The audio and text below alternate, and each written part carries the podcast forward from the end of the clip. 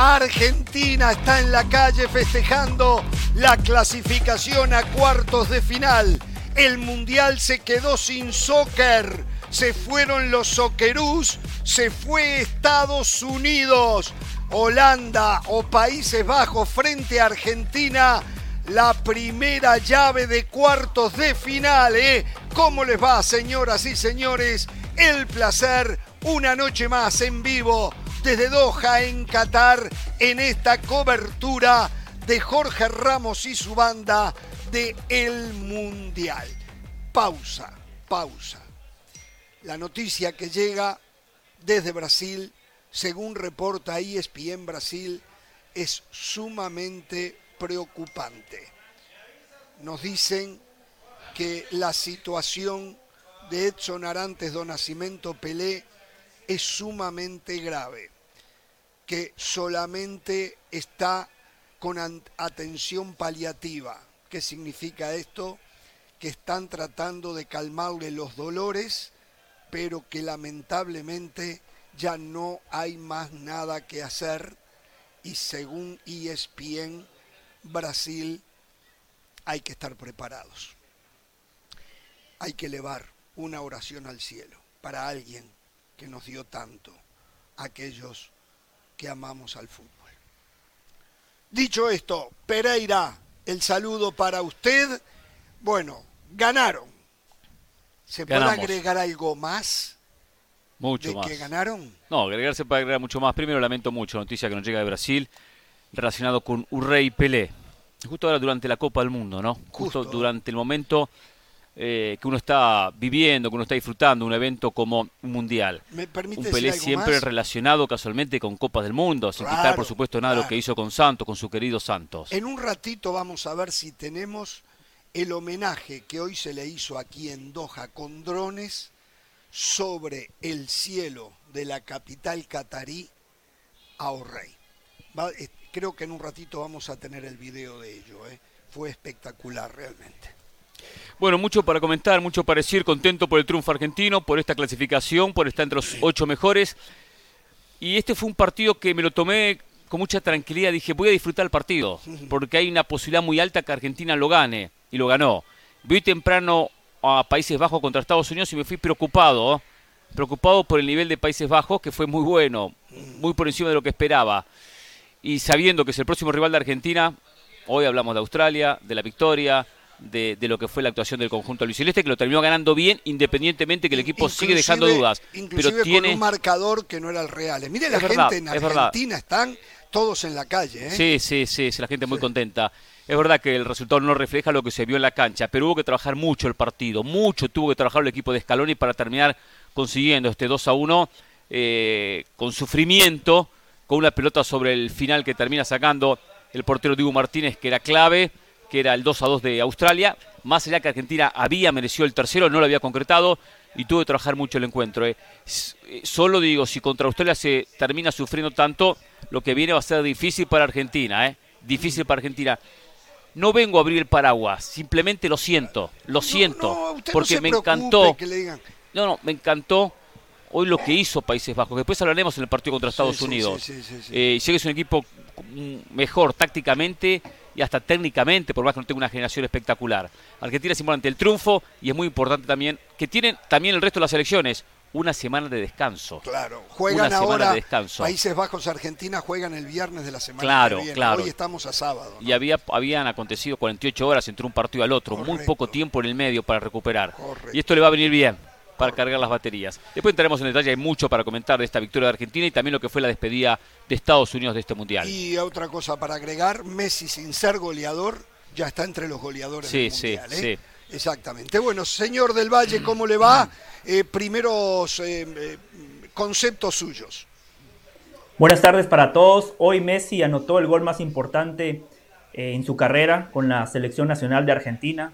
Partido caliente, octavos de final, de eliminación directa y apareció cuando el equipo más lo necesitaba. Para mí, Argentina jugó un partido casi perfecto. Y digo casi perfecto porque al minuto 95, esa jugada que hace referencia a Hernán Pereira, tuvo que aparecer el Dibu Martínez. El gol fue de chiripa. Me gustó muchísimo esta selección de Argentina, con jerarquía, con paciencia, entendiendo que en una Copa del Mundo nadie te regala nada, la marca en ataque impecable, gran partido de Messi, gran partido de Enzo Fernández y aquí la gente muchas veces se burla de Hernán Pereira cuando dice, ah, es que en River le enseñamos. Bueno, el gol de Julián Álvarez es producto de esa presión constante que le enseñó Marcelo Gallardo.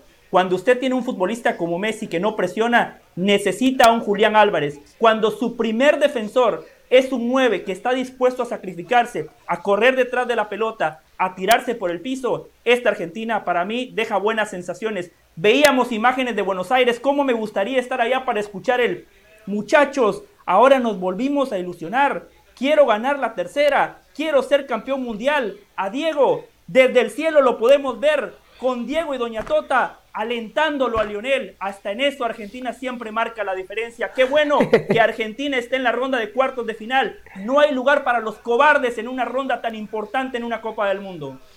A ver, lo primero que quiero decir es que eh, la presión no fue de Julián Álvarez, la presión fue de De Paul.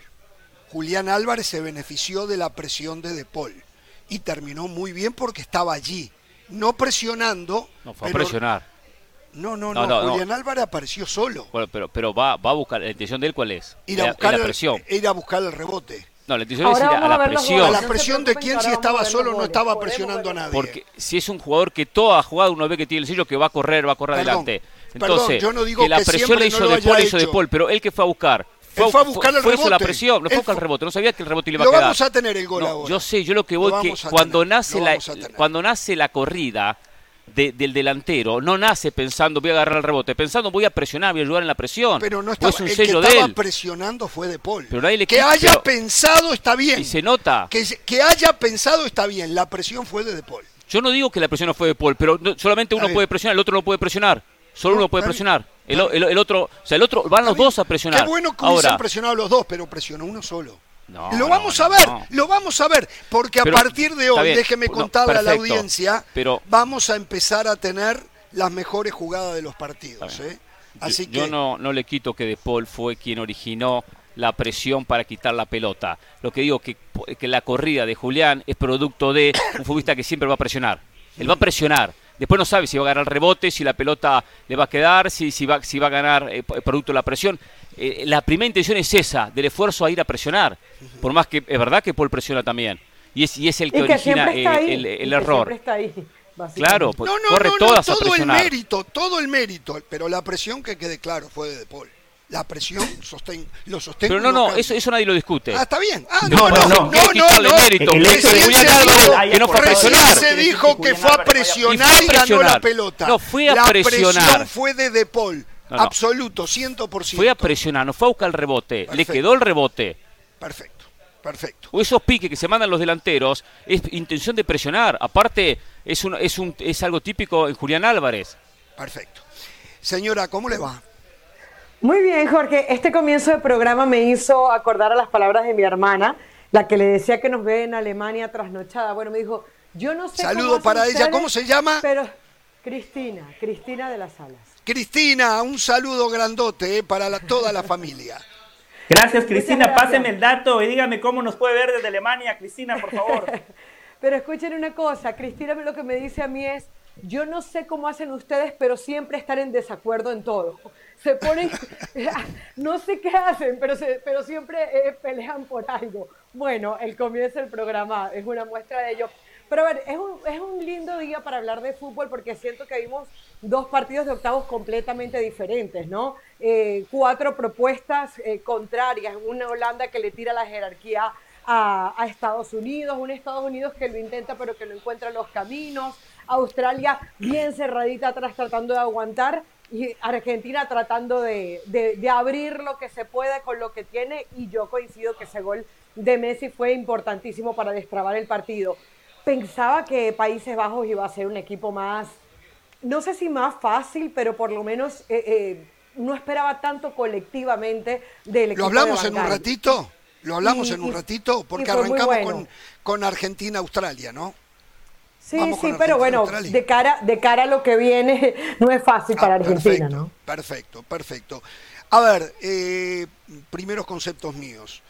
Primer tiempo de Argentina no me convenció me pareció un equipo que estaba muy pero muy incómodo hasta que pareció el gol de Messi, que hasta ese momento había sido totalmente absorbido, claro, siempre está rodeado. Tiene dos, tres y a veces hasta cuatro que lo están sitiando, y más si corre sobre los andariveles. Eh, y definitivamente, cuando Messi no entra en juego, Argentina lo siente hasta el tuétano. Aparece el gol de Messi en una definición exquisita, y desde allí eh, lo siente Australia y se da cuenta Argentina.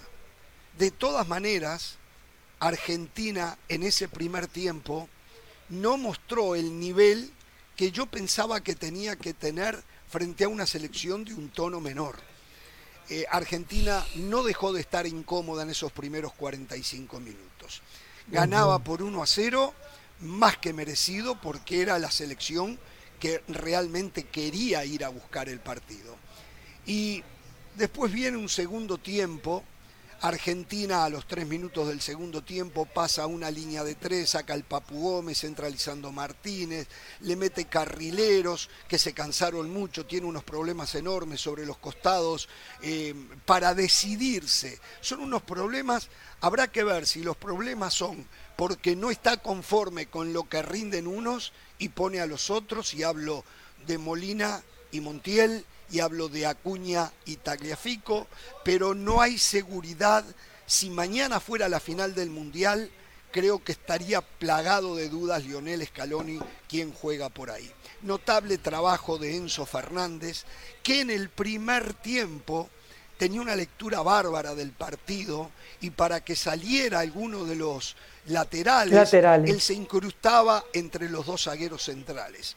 Y desde allí le daba seguridad al fondo de Argentina por la casualidad de que Australia pudiera desprenderse en algún contragolpe o se les ocurriese, no sé, algo eh, que no se veía por dónde. Y el juego era totalmente controlado. Pero estábamos en el segundo tiempo. Y en ese segundo tiempo ya encontró más espacio sobre la cancha y estuvo más activo Messi y comenzó a mejorar el volumen de fútbol de la selección albiceleste. Y se pedía, se antojaba que viniese otro gol. Y el gol llegó. Presión alta de De Paul, se equivoca el arquero, la pelota que le queda a Julián Álvarez define sesgado con el arco a disposición, era 2 a 0, estaba más que justificado y habría que esperar el tercero porque Australia era muy tibia, muy poquito no conseguía eh, hacer daño por el medio, tampoco por afuera, hasta que entró ese número 16 y se hizo una jugada de Messi. Parecía que Messi le habían puesto una camiseta de Australia que no la defendió bien. Y ¿eh? ¿Cómo se llama? Bejic. Besic, ok. Y después la última jugada que eh, decía Hernán Pereira. quiero decir que tengo la sospecha, y ojalá que yo esté acertado, de que Argentina también dosificó. Hizo correr mucho la pelota, principalmente en el primer tiempo, sabe que el físico es importantísimo para lo que queda y desde allí entonces está teniendo todo en consideración. Y eso es ser inteligente, eso es ser inteligente. Veremos con el correr de los partidos o del próximo partido si estoy en lo cierto. Argentina ganó, debió de ganar por más goles sin haber jugado al alto nivel que supo tener antes de llegar a este mundial. Em, que ganó bien, no tengo ninguna duda que Argentina ganó bien. No me dejó un grato sabor de boca cuando se termina sufriendo como termina sufriendo. Cuando le faltó mucho fútbol en los primeros 45 minutos, le faltó muchas conexiones, por momentos imprecisos, ante un equipo que le voy a decir, un equipo muy limitado. Usted es un equipo muy limitado, muy pero muy limitado. Eh, y Argentina en ese primer tiempo no se soltó. Di María, eh, Di María eh, eh, Messi no hacía ninguna diferencia, coincido con lo que dice Jorge, no hacía diferencia, el equipo no hacía diferencia, por menos que tenían la pelota. Jugaba con mucha paciencia, con mucha tranquilidad, esperando el error, sí proponiendo el partido, esperando el error, el error del conjunto australiano. Y en un error, una jugada hasta un poco de casualidad, donde termina quedando Messi y lo define 1 a 0. Y es cierto, Australia empieza a dejar un poco más de espacio en la segunda etapa, donde Argentina empieza a manejar ya es la mejor versión del partido. Claro, con espacio es algo que los rivales nunca le han dado a Argentina. Cualquier equipo con espacio, si con Messi es mucho más fácil terminar jugando el encuentro. Llega, llega el segundo, De Paul va a, presionar, eh, Julián Álvarez va a presionar, le queda la pelota a Julián 2 a 0, parecía definido. Un partido que parece definido, por más que es un pelotazo que pega en, en, Enzo y se desvía y que no insinuaba Australia el descuento, descontó, descontó. Me vino un poco a la memoria un aprendizaje que tengo dudas que Argentina lo haya superado. Eso de sentirse superior al rival. Si me siento superior tengo que liquidarlo. Le pasó con Arabia Saudita. Y lo sufre frente a mm. Australia, independientemente que después tuvo el tercero. Y Lautaro se le ha cerrado el arco, se le cerró, ha perdido confianza, porque fue responsable de no haber marcado ese 3 a 0. O hasta el momento 3 a 1 cuando ya había descontado el conjunto australiano. Había una, situación y el tema de los laterales. Eh, no llegaban un 100% a Acuña, pero es el titular Acuña, no tengo ninguna duda que Acuña es el titular. El desgaste de ida y vuelta lo lleva un poco al cambio y pocas horas de descanso entre el partido que habían jugado contra Polonia, decisivo, y este, llevaron a cambiar jugadores que tienen mucho recorrido, porque también Molina terminó recorriendo mucho. Hoy Molina es el titular por derecha y Acuña es por izquierda. Al punto que llegó Tagliafico y no me convenció lo que hizo Tagliafico. Hasta una tuvo para terminar, la terminó, la terminó mal. Dos jugadas, una inseguro y otra con un remate cruzado. Eh, pero un poco esto de variar. Al minuto 3, Scaloni pasa a línea de 3 o a línea de 5. Me llamó mucho la atención no arrancar la segunda etapa o esperar un poco más. Apenas 3 minutos. Puso un defensor y sacó un delantero, el Papu Gómez. Mandando un mensaje claro. Vamos a cuidar esto. Que fue casualmente la mejor versión de Argentina después de esa línea de 3. Fue la mejor versión de Argentina. De repente hizo una lectura del partido, de lo que estaba haciendo Australia para lograr ganar más presencia en el medio, más solvencia defensiva, que al fin y al cabo necesitó esa línea 3. Yo recuerdo que el, el comienzo del proceso había comenzado alternando línea 4 con línea 3. Y hay un partido aquel amistoso con Venezuela que usa línea 3 y le va mal, le va mal. Venezuela ganó, si mal no recuerdo, 3 a 1 y, hasta tiene opción para un cuarto. Bien, claro. me corrija Venezuela si, si, el resultado no era el correcto. En España, exactamente. Y nunca más utilizó la línea 3, solo para cerrar algún partido. A él le gusta la línea 3, pero le fue mal en aquel encuentro. Bueno, cuando puede termina los equipos con línea de tres o línea de cinco más que todo, porque los laterales hacen el doble trabajo. Eh, y bueno, y lo termina sufriendo. Pensaremos y habrá mucho tiempo para hablar de acá al viernes, para el partido contra Países Bajos. Pero Argentina tiene que mejorar como equipo para cumplir su objetivo. Muchísimo tendrá que mejorar como equipo. Aunque entiendo que con otros rivales va a encontrar algo que hoy tuvo en el segundo tiempo. Espacio. Del Valle. Algunos conceptos breves. Eh, Argentina no lo ganó por un margen superior porque Lautaro Martínez perdonó una y otra vez. Puede ser falta de confianza, como decía Hernán Pereira. Puede ser que se le haya cerrado el arco, pero definitivamente Julián Álvarez claramente le ha ganado en la competencia interna. Eh, Argentina le faltó fútbol, es cierto, pero también hay que entender el contexto. Qué difícil es jugar contra estos equipos cobardes que salen a la cancha a cerrarse, a jugar con 11 futbolistas por detrás de la línea de la pelota, que lo único que hacen es presionar, marcar y después cuando la tienen le pegan de punta y para arriba. Por eso hay que valorar lo de Messi. Es que Messi es tan bueno que haciendo muy poco te marca la diferencia. La primera pelota que tuvo y ni siquiera fue una pelota cómoda. El control que hace porque fue un rebote. El control orientado, cómo queda perfilado para definir. Y cuando muchos buscan la potencia, romper el arco, Messi siempre tiene esa cabeza fría, esa toma de decisiones que siempre es la correcta. Nada más la acomoda abajo, donde le duele especialmente a los guardametas altos como el guardameta australiano. Me gustó el cambio de Lionel Scaloni porque no fue un cambio defensivo. El hecho de meter a un defensor no significa voy a defender. Metió una línea de tres para quedar mejor parado, pero Argentina fue valiente. Argentina siguió teniendo la pelota, jugó en cancha contraria y lo que más valoro Australia seguramente planteó un partido para jugar a las transiciones. Después de, 97 minutos de partido, no hubo un solo contragolpe donde Argentina haya quedado mal parado.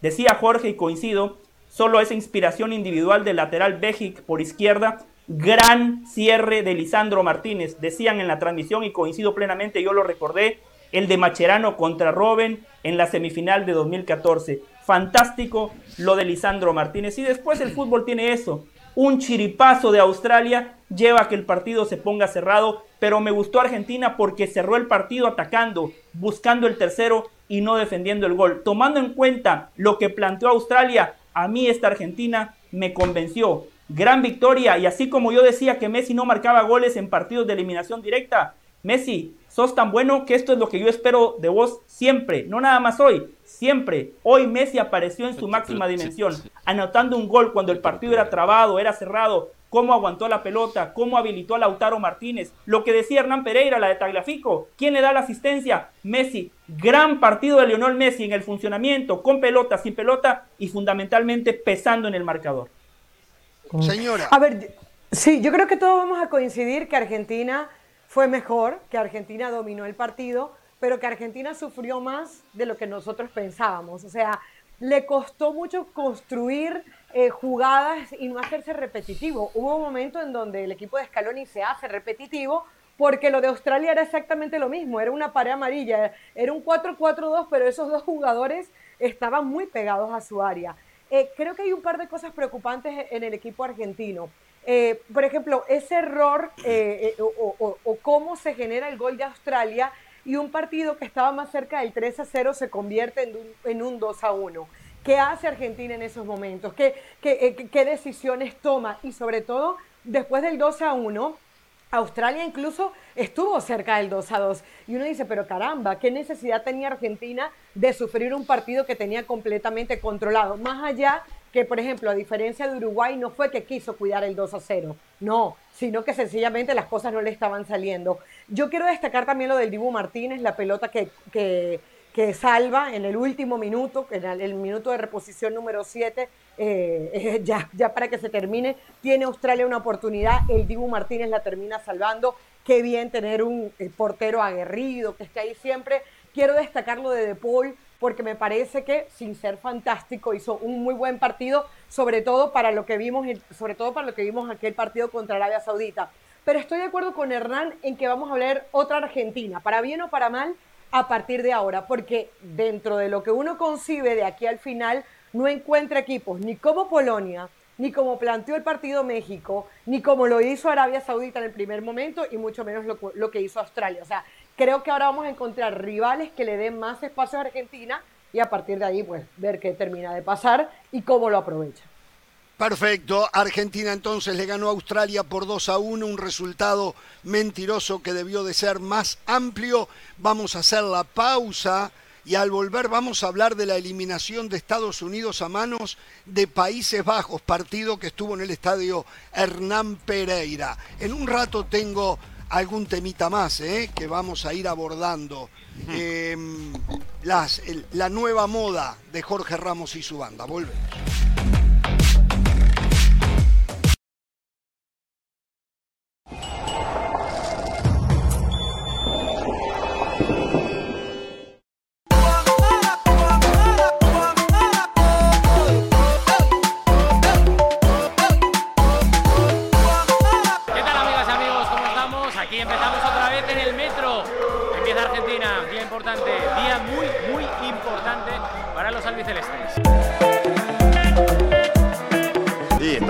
Con mucha fe de que vamos a ganar. Y con fe, pero con nervios. ¿Esos outfits que me llevan qué son exactamente? Bueno, esto ya lo llevamos al Mundial de, de Brasil, que tuvimos suerte y llegamos a la final.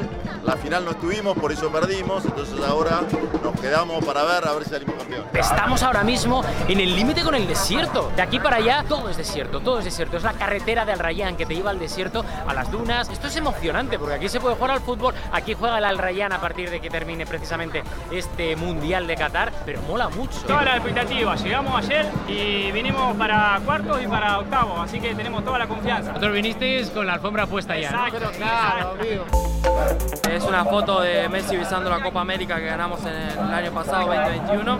Un dibujo de Messi señalando a, Dios o al cielo. Y Messi es una pasión, es lo más grande del mundo, lo, lo amamos todos los argentinos. Bueno, pues empiezan a llevar todos los aficionados de Argentina, empieza a calentarse esto con cánticos, con muchos cánticos.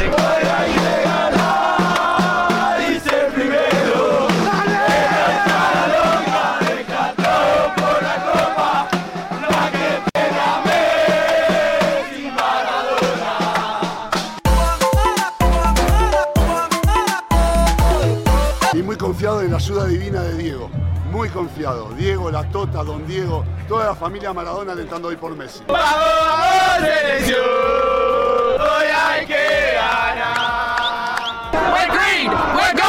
Messi's getting. We're green, we're gold. Una de las cosas que más me ha sorprendido de lo que llevamos del Mundial es la cantidad de hinchas de Argentina, que no siendo de Argentina, son específicamente de un lugar, de la India. ¿Por qué? Vamos a preguntar a este grupo porque seguro que alguna explicación tiene. I'm a fan of Mr. Maradona. In 1986, his uh, game, I saw the game. After I, I, I am very fan of Maradona. That way, Argentina my uh, team. Yes,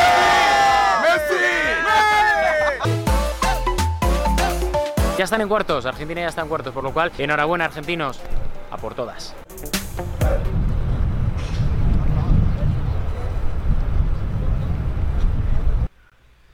Bien, volvemos con un tema con el que eh, abrimos el programa del día de hoy que tiene que ver con eh, la situación, eh, el estado de salud de Pelé. Acaba de publicar un comunicado el hospital, los doctores que están atendiendo a Pelé, y dicen que eh, Edson Arantes do Nascimento continúa bajo tratamiento y su estado de salud se mantiene estable. También ha respondido bien al cuidado de su infección respiratoria sin empeoramiento en las últimas 24 horas. Firman el doctor Fabio Narri, geriatra y endocrinólogo, el doctor René Ganslo, oncólogo, y el doctor Miguel Sendoroglo Neto, superintendente, director médico y servicios hospitalarios. Y también hay un mensaje de Pelé. A través de una publicación en Instagram, Pelé habló de su estado de salud y agradeció el apoyo recibido en las últimas horas. Quiero que estén tranquilos y optimistas. Estoy fuerte, con mucha esperanza y siguiendo mi tratamiento como siempre. Quiero agradecer a todo el cuerpo médico y de enfermería por todos los cuidados que he recibido. Por lo tanto, bueno, eso de alguna manera eleva un poquito la ilusión de todos, ¿no? Eh, Pelé permanece internado en el Hospital Albert Einstein de San Pablo, eh, donde ingresó el pasado martes. ¿eh? de nuevo, aquellos que creemos en Dios, yo ya lo hice, lo volveré a hacer y todas las noches lo voy a tener en mis oraciones a Edson Arantes do Nascimento Pele. Queríamos poner esto al día, vamos a hacer una pausa y al volver nos metemos volver, nuevamente en tema deportivo. Sí, sí, sí al volver, o sea, quedamos por esto que nos comenta de, de Pelé, su mejoría. Al volver, quiero hablar del tema Lionel Messi, pero más puntualmente de lo que dijo José El Valle, porque la verdad, la verdad, me agarro la cabeza. Me agarro qué? la cabeza lo que José El Valle. ¿De qué? No, no. Se lo digo No después de la pausa. Después de ¿eh? la pausa, verdad, después de la pausa. Pensé que sabía de fútbol. Volvemos. Pensé que sabía de fútbol. Me equivoqué, ¿eh? Pereira, Me equivoqué. Pereira, Ahí vino la Pereira.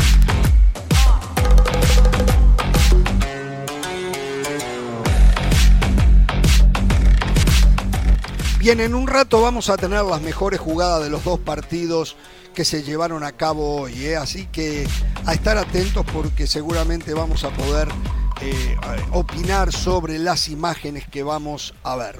Eh, usted quería decirle algo Sí, sí, a Del sí, Valle. me agarro la dijo, cabeza, ¿no? Porque no quise interrumpirlo, quise ser respetuoso, aparte estaba terminando, iba a hablar Carolina, si lo interrumpía no podía hablar nuestra compañía, por eso me quedé calladito, me quedé calladito. Aparte, viene uno de una, de una victoria, uno está contento, está tranquilo, hoy festejo, hoy festejo, mañana festejo, pasó festejo, después veremos qué pasa el viernes donde voy a sufrir, seguro voy a sufrir.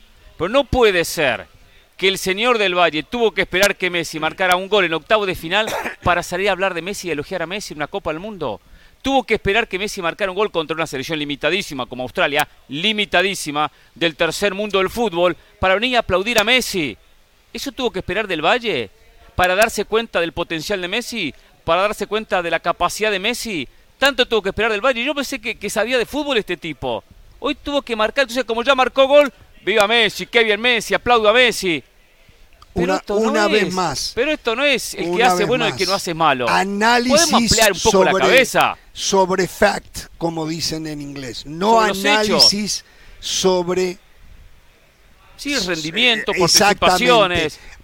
De O nuevo, de nuevo, A ver, medir a Messi por goles debe ser de los peores errores que se Claro. cometen en el fútbol dentro O sea, de un eso es, eso es de los Es limitados, plus de los periodistas los limitados. goles de Y no, Messi. y no lo tenía a José No Valle, es, el- él no es goleador, por favor. no lo tenía del Valle los periodistas limitados, que solo miran hizo o no hizo, sirve o no sirve. No lo tenía, pero voy a tener que ponerlo en esa lista, ¿eh?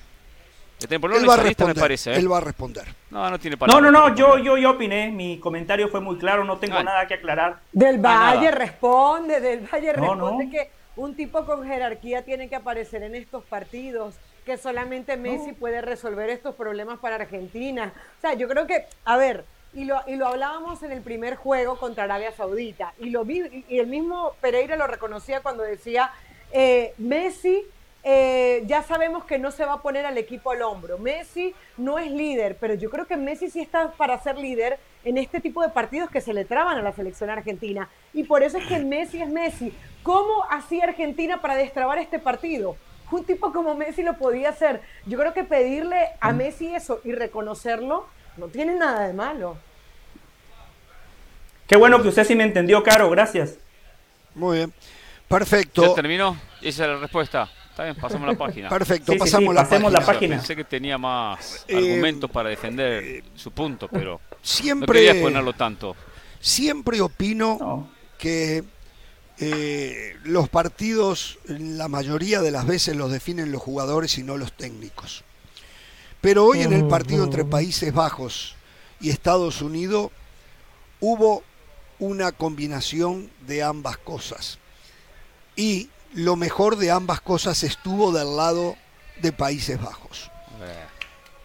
Lo mejor de ambas cosas. Era hora que le diera mérito a un técnico, Ramos, que se diera cuenta de la importancia de un técnico. Perfecto. Eh, Que de, empezara a analizar tácticamente a los equipos. de todas maneras, quiero hacer un reconocimiento a Estados Unidos, que siendo inferior, no titubeó, no eh, se mantuvo expectante a lo que proponía el rival y fue a proponer. Y de repente se equivocó con ello.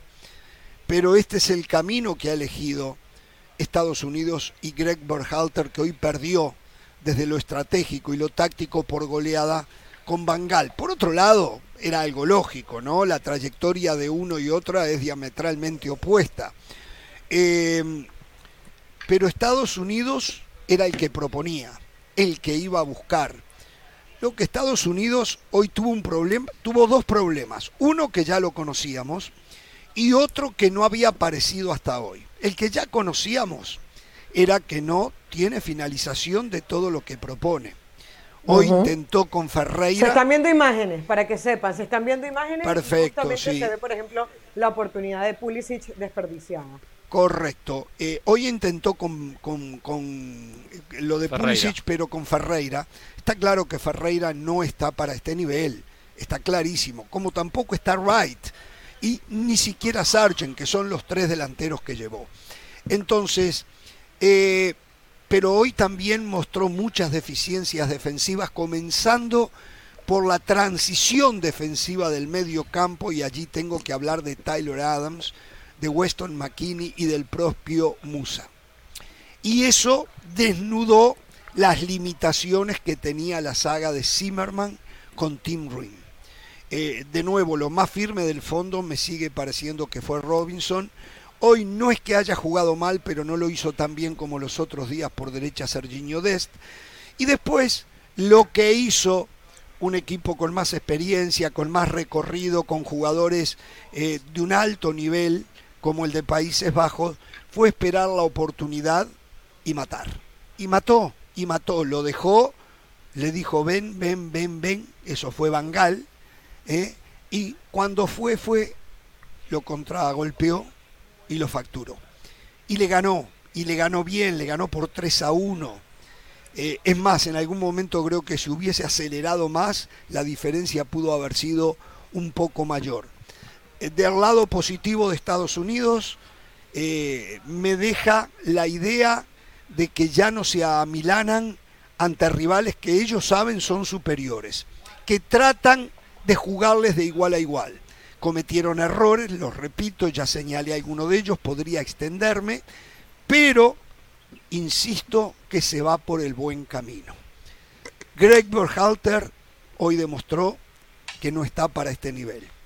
Tal vez, tal vez, más allá de que me había dejado muy buenas impresiones, a lo mejor, después de ver esto, la Federación de Fútbol de los Estados Unidos considera la posibilidad de buscar algún director técnico que tenga eh, un respaldo internacional, un bagaje internacional, para darle un salto de calidad a esta selección que tuvo muy buenos matices en este mundial y que fue lo mejor que se vio de CONCACAF. A ver, hoy Estados Unidos jugó con un equipo de otro nivel, un equipo de otro nivel, de, nivel A, y por eso terminó perdiendo. Ahí sintió la diferencia. Independientemente que recordemos que había jugado contra Inglaterra y había hecho un gran partido contra Inglaterra, hasta fue un poco más que la selección europea. Pero hoy sufrió en un partido a todo nada, un partido crucial, un partido decisivo y especialmente con el colmillo de un Bangal. Estuve en el estadio y la verdad que los movimientos que tenía Holanda me sorprendían. O sea, Robinson es verdad, mal partido. En un momento, en un momento. Mal partido, yo no lo vi mal a Robinson. no, no, no- no fue salida por izquierda, no Bueno, podía, pero le está bien. tapaba todas las bandas, ocho jugadores sobre los costados. Presionaba, una presión que no solo la hace en la salida, la hace en el sector del campo de juego donde la maneja el rival. Claro. Donde Estados Unidos siempre estaba incómodo, siempre incómodo, siempre Pulisic 1-2. Le, le agarraba la pelota eh, Wea 1-2. Sí, era constante esa presión, muy bien trabajada. Los tres de atrás del fondo, cómo cierra uno, cómo cierra el otro. O sea, los movimientos de, de Países Bajos, la verdad, me sorprendieron. eh, hasta, o sea, lo vi muy superior a los partidos anteriores, lo que había mostrado Sí. contra Ecuador y contra, y contra Senegal. Le ganó tácticamente el partido. Eh, y ahí es donde hizo la diferencia. Sumado que no tiene un plantel de alto nivel técnico como supo tener en su momento Países Bajos, especialmente en la zona ofensiva, pero sin embargo hay una diferencia en comparación con Estados Unidos y eso se vio en la cancha. O sea, el planteamiento sumado al peso individual. Y Estados Unidos sabíamos a, qué jugaba, no iba a renunciar a su estilo Berhalter, no iba a cambiar y no cambió. El rival sabiendo lo que jugaba, dijo, perfecto, vení, vení, vení. Las dos pelotas que mete, mete Dumfries de derecha hacia el medio, las dos son con mucha similitud. A ras del piso y el pase hacia atrás. O sea, eso es puro trabajo, trabajo y después muy buena, buena ejecu- eh, ejecución. Eh, Estados Unidos puede que mejore, después habría que hablar del futuro, de Berhalter, pero todavía no tiene el nivel para com- competir con selecciones categoría A. No lo tiene, no lo tiene. Y lo va a sufrir en el Mundial 2026, a no ser que se produzca un crecimiento de los jugadores Bueno, que tienen que crecer. espera eso, ¿no? Tienen que crecer en lo individual. De repente también en lo colectivo puede que venga un técnico con mayor capacidad que el actual técnico. Sí, decir algo, me di cuenta hoy en el estadio que mi hija pasó el grupo con nosotros. Porque se emocionó y le cayó unas lágrimas cuando terminó el partido. Y la verdad, hasta a mí me, me emocionó. Y la verdad me di cuenta que cuando uno sufre por un equipo, cuando a uno le caen unas lágrimas por un equipo, ya empieza a meterse en el fútbol. Oh, claro, y ya ese sentimiento, claro, claro. ese ¿Quién? ¿La grande o sentimiento, la chiquita? La grande o la Ah, chiquita. la grande, la grande, Qué lindo. Sabrina, Sabrina. Y la verdad que fue para mí impagable. Yo me emocioné Qué lindo. de verla a ella. Y, y dije, qué lindo. Ya cruzó la línea. Ya no es que va a haber fútbol por ver, por ver, por la curiosidad, qué lindo, voy a ver a los muchachitos y digo que estoy en el mundial. No. Cuando hay sentimiento eh, de, de frustración por la derrota, cuando uno le caen las lágrimas, me hizo acordar mi, mi infancia y ese momento que uno sufría. Después con el tiempo uno se piensa a acostumbrar al A sufrimiento, a curtir. Y dice, bueno, Yo, otra yo historia digo más, que las ¿no? lágrimas Y- del fútbol son de las lágrimas más puras que hay. O sea, cuando Exacto. uno llora por fútbol es... es Qué buena frase, Caro. Sin duda, Exacto. sin duda. Y, más allá de- del dolor como padre, igualmente me gustó eso de que, de que está nuestro equipo, ¿no? En nuestro club, en eso que sentimos el fútbol y empezamos a, eh, a sufrir con sentimiento real. No que perdió y me ponga a reír, ah, perdido mañana, ¿cuándo juega Exacto, nuevo? ¿Cuándo sí, regresamos? No, sí, no, sí, no, no, no. Que a uno le queda, le queda una herida. Que como el fútbol tiene esto bueno que siempre hay una revancha. Exacto. Siempre, siempre hay una revancha. Ahora, y la, y la- ahora, y la tendrá. ahora, es espectacular lo que usted está haciendo, no por su hija, por su yerno, por su yerno, Pereira. ¿Usted se imagina? Se la entrega domada, Pereira. ¿Por qué mi suegro no hizo eso? Mire si mi yerno le gusta, le gusta el bate, le gusta el, le gusta el béisbol o le gusta otro deporte. Bueno, No, pero ella lo tiene que poner como condición. Sí, sí, si sí. mi yerno hubiese hecho eso, por Dios, no puede ser. Bueno, bueno, lo felicito. Un beso a felicito. Sabri, ¿no? Que- un beso grandote que para Sabri. ¿eh? un beso grandote para Sabri. Bueno, a ver, eh, los escucho del Valle. Qué lindo lo de Sabrina. Eh, producción, por favor, para graficar lo que acaba de decir Hernán Pereira, pongamos el video de Vanessa Hoppenkotten luego de la eliminación de México. A mí me Ah. conmovió, me conmovió. Impresionante. Vanessa, un fuerte ¿Tiene abrazo. la desde acá. capacidad de Un fuerte conmoverse abrazo a nuestra usted? compañera. Es, nunca, nunca lo pude ver, pero qué bueno saber que tiene la capacidad de conmoverse. Es buenísimo esto que usted acaba de decir, ¿eh? Sí, no, yo lo que pasa es que, bueno, No, dejémoslo muy ahí. bueno, Em, muy bueno, muy bueno. Partido Hoy está, Estados hoy Unidos está contra con pocas Países palabras del. Valle, ¿eh? Hoy está con poca respuesta, ¿eh? Lo conocemos, Sí. ¿eh? Hoy, Sí, sí, hoy sí. no rebota la pelota, ¿eh? No es pim pam, ¿eh? No sé Espere qué un le pasa. ratito, Pero espere un Valle, ratito. Suéltese, suéltese. Espere un ratito, espere un ratito, espere un ratito, espere Yo lo un freno ratito. a, a Ramos, Espere un ratito, espere un ratito, espere un ratito. Suéltese. Espere un ratito. Escúcheme, espere un ratito. ¿Cuánto? Un ratito. Adelante del Valle. Extrañan, Prepárese, te extrañan del Valle, te extrañan. Prepárese. No, yo, yo vengo a hablar de fútbol, Caro. Vengo a hablar de fútbol. Eh, Estados Unidos contra Países Bajos. Hay que meterla en el fútbol, ¿eh? Primeros cinco minutos buenos de Estados Unidos, al tú por tú, presionando arriba. Y Christian Pulisic la tuvo. Capitán América. Era tu momento. Era tu momento y definiste mal. Muy bien Noppert que evitó la caída de su arco. Esa buena presión de Estados Unidos. La primera jugada donde Países Bajos pudo superar esa primera línea de presión, encontró una autopista y allí apareció el buen pie del futbolista neerlandés. Lo de Dumfries, lo habíamos dicho ayer, arranca como carrilero, pero realmente juega como extremo, siendo profundo, apareciendo en la zona 18. Y después el pase, el pase es clave ¿eh? a la zona 17, porque los hombres que están en la zona 14 se van a encontrar la pelota de Uy, frente Osorio, para definir. cuerpo. ¿Qué le Caro, aquí ¿Este venimos a hablar de fútbol, Caro. Amigos de la preparación. Un golazo. Fútbol en estado puro. Para los libros en las transiciones. Todo pelota en movimiento. Primer toque, 1-2. Fútbol en velocidad. Preciso. 1 a 0. Y allí Estados Unidos no supo qué hacer. Porque dijeron, a ver, mantenemos el plan de juego de presionar bien arriba.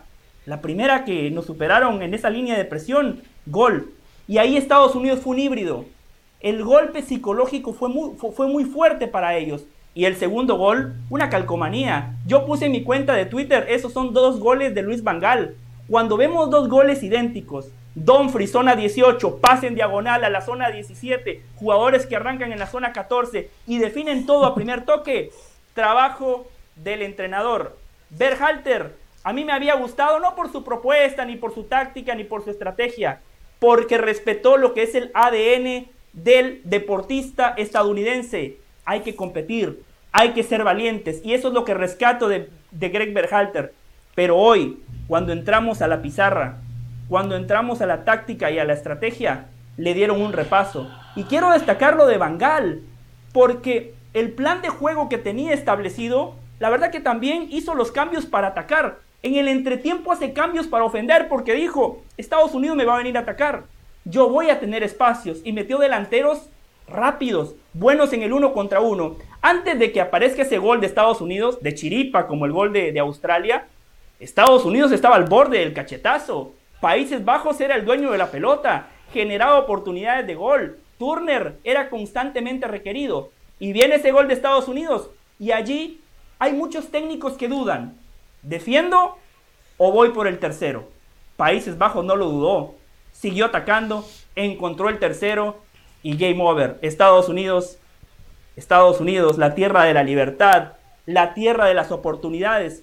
Hoy tuvo una oportunidad para demostrar que también es la tierra del fútbol, porque este, este equipo de Países Bajos es muy bueno desde, desde lo colectivo, pero no tiene las figuras de antaño.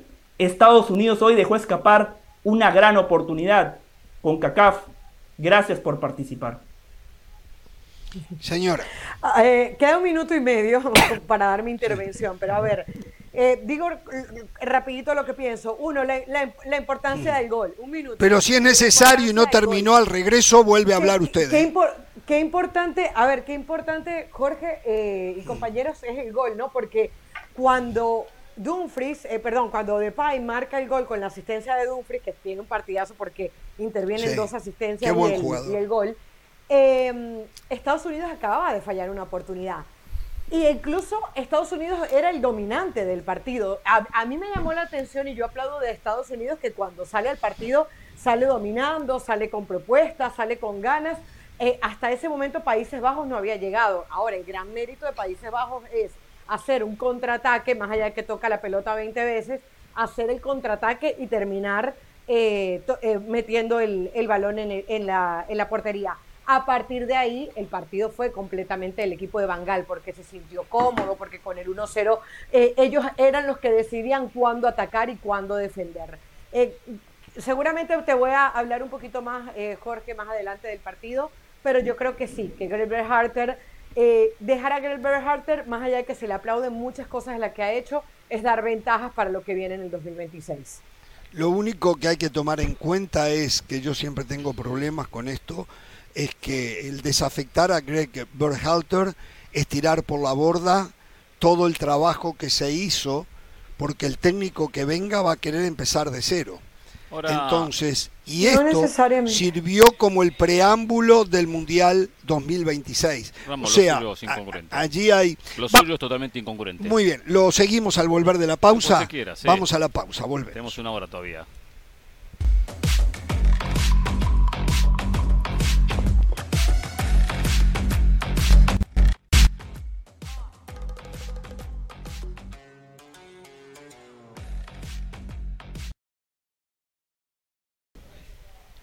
Muy bien, continuamos en Jorge Ramos y su banda. ¿eh? Eh, usted me estaba diciendo que la gente nada le viene bien con el tema Messi, ¿no? Sí, me están leyendo y hasta algunos colegas en redes sociales haciendo referencia al partido de Messi y la mayoría que elogia el nivel de Messi, que no jugó un partidazo, ¿eh? jugó un buen partido. El segundo tiempo. Especialmente el segundo tiempo que tuvo más espacio, Exacto. ahí donde hizo más diferencia. El primer Exacto. tiempo no, no, no se conectaba, y más allá que terminó haciendo el gol. Pero veo que la gente dice, ah, Argentina, ¿qué haría Argentina si no tuviese Messi? Eh, eh, solo Messi hace la diferencia. Entonces lo que yo me pregunto, antes, cuando Messi supuestamente no hacía diferencias, criticaban porque Messi jugaba con el albiceleste y no pasaba nada. Entonces ahora Messi hace diferencias, entonces qué mal Argentina porque Messi hace diferencia, el resto no hace nada. ¿Pero qué quieren? Pero, pero no le gusta nada. No le gusta. Si la hace la diferencia porque la hace y si no lo hace porque no lo hace. El futuro de Argentina si será una Argentina, una Argentina ¿Ve cuando yo me enojo por lo que me escriben y usted me dice no les preste atención? Pero ve, Pero estos ve, son, ahora colegas, ve. estos son colegas, no es la Eh, gente. No, yo no estoy leyendo la no. gente, estoy leyendo los colegas que Sí, estaban sí. viendo en redes sociales. Sí, sí. Eh, igual no es que me caliento. eh, eh, Yo pero sí, yo me la caliento. gente- veo- igual me caliento con usted también. Veo que la gente eh, no termina, no termina de aceptar quién es Messi, lo que Pereira, Messi le aporta Pereira, Argentina. no lo de terminan de, esto, tragar, no de- terminan ¿sabe de por tragar. qué, no? Sí, ¿Sabe sí, por sí, qué, sí, no? sí, envidia, envidia, No, bronca. envidia. Exacto, y- claro. Y hay, hay un nombre, o sea, se ha generado un morbo tan grande en el mundo, en el mundo, entre Messi y Cristiano Ronaldo, que aquellos que están del lado del portugués no encuentran nada bueno Claro. de Lionel Messi. Es así de simple. Ahora, y cosa. tratan de demeritar por todos lados. Eso ya lo tengo claro hace años, ¿no? Y no va a terminar hasta el día que ambos dejen de jugar. Y cuando dejen de jugar, la gente lo va a seguir discutiendo como hoy discuten Pelé Maradona todavía, ¿no? Entonces, eso no se va a acabar. La gente siempre... la medida de Messi es la equivocada, porque a, a Cristiano se le mide por los goles. A Messi se le mide por el Eh, fútbol. que yo les voy a decir algo, yo les voy a decir algo, si Argentina sale campeón del mundo no va a ser solamente por Leo Messi. O sea, Leo Messi está para hacer la Pues sí. diferencia. Pero yo leí unas palabras del, de- del Dibu Martínez que decía, Leo es el 99.9% del equipo. Mira el gol ahí que mete. O sea, Messi está para marcar los goles imposibles. Messi está para destrabarte un partido, pero Messi no está para hacerte un partidazo porque yo creo que además el mejor momento de Messi como futbolista, los 90 minutos de partido, pasaron. El otro día Messi erra un penalti que le puede pasar a cualquiera y a él le ha pasado varias veces, y McAllister le resuelve el partido a Argentina cuando marca ese gol. Entonces, eh, no se sale campeón del mundo o se sale difícilmente campeón del mundo con un solo mejor jugador. O sea, Messi necesita el respaldo de Mi- este equipo y lo ver. demostró en la Copa América. Tenemos problemas ahí, para ver. Sí. Tenemos problemas de no podemos ver eh, la repetición acá porque tenemos algo que nos obstruye el monitor. Yo no lo vamos a arreglar. Ahí empezó a correr Julián. Yo no le discuto, vamos a ser claros, Sí. no le discuto que De Paul va a presionar, eso no se lo discuto, ¿estamos claros? Ok. Yo lo que digo, que Julián Álvarez también fue a presionar, que después le quedó la pelota, le quedó, la pelota, pero su intención es ir a presionar. Mm, Bueno, le quedó la pelota, perfecto, excelente, buenísimo, la aprovechó. Bueno, Pero va a presionar, como va a presionar todas las pelotas. Está bien. Bueno, está bien. Ahí la dejamos. No importa. Está bien. Igual va a presionar. En esta oportunidad, Sí. el que presionó fue De Paul. Pero, Pero entonces, él pero- va a presionar. Él dar- tiene, lo- él tiene no, no, no, no. conceptualmente Tenemos que darle- esa idea. Tenemos que darle la función de presión o, o el elogio al presión, a, a la presión solo a uno. No, Este no, no, es no, quien la no, empujó, no. quien la para mí, no, no, para mí tiene todo el mérito Julián Álvarez de haber estado en la zona donde se presionaba y recibió la segunda pelota y definió bárbaro, porque era hasta un poco incómoda para definir, aunque el arco estaba vacío, era un poco incómodo como él estaba perfilado y lo definió bárbaro. Lo definió Jorge, bárbaro. lástima No, que no, no, no, lo vieron, pero sí se ve como, a ver, el primero que llega a presionar Mm. es De Paul. Pero Julián Álvarez, de hecho, él está enfrente y cierra la jugada. En el momento que él cierra, ¡Claro! ahí está presionando, porque ah, entre otras cosas, tanto los, el- los defensores como el portero, una de las cosas de presionar es que tú no sabes hacia dónde va a agarrar. Cuando tiene tanto la presión de De Paul como el que viene, que es Julián Álvarez, hace la diferencia. Más allá que el que hace primero la presión es De Paul. Perfecto, Todo lo bueno. contrario. Eh, los dos van a presionar. Lo que pasa que la presión de De Paul es la que termina confundiendo al arquero. Eso no quiere decir que Julián Álvarez no haya ido a presionar. Mire, Caro, el- la diagonal que hace Julián Álvarez, justo a la zona. eh, Julián está presionando al Ahí está, defensor. ahí está. Al Ahí va, ahí va, defensor, va, al central exacto. por derecha. Cuando ve que viene el error, pica porque sabe que se puede producir el error y después define de manera notable. El Está bien, hecho está bien, Mira, mira. Me rectifico, está bien, tienen razón, tienen razón, tienen razón, me rectifico, no tengo problema, ¿eh? Perfecto, Yo me rectifico, no tengo problema, tiene razón. Perfecto, pasamos tiene a la razón. página, pasamos la la página. página. Bueno, a ver, señores, hay un tema urticante hoy en la mesa. Un tema sumamente urticante y muy serio. Y muy serio. Ayer hubo unas diferencias conceptuales en la mesa con José del Valle cuando él se refirió a la selección uruguaya como una selección cobarde. Yo dije lo que tenía que decir y para mí era un caso terminado. Sin embargo, comienza el programa y la palabra cobarde, como diciendo redoblo la apuesta, volvió a surgir.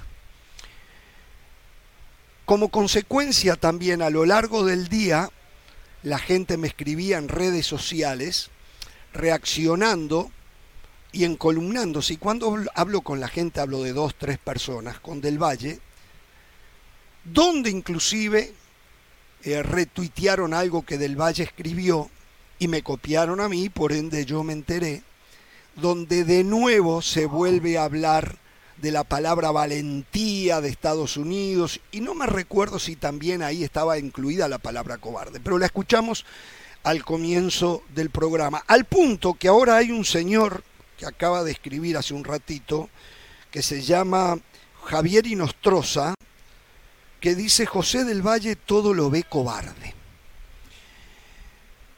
Yo voy a decir esto nomás y voy a hablar con respecto a esto y también yo voy a redoblar la apuesta. También yo voy a redoblar la apuesta. Y cuanto la redoblen, la triplico. No tengo ningún problema. Yo voy a decir que mis conceptos de cobardía pasan por otro lado.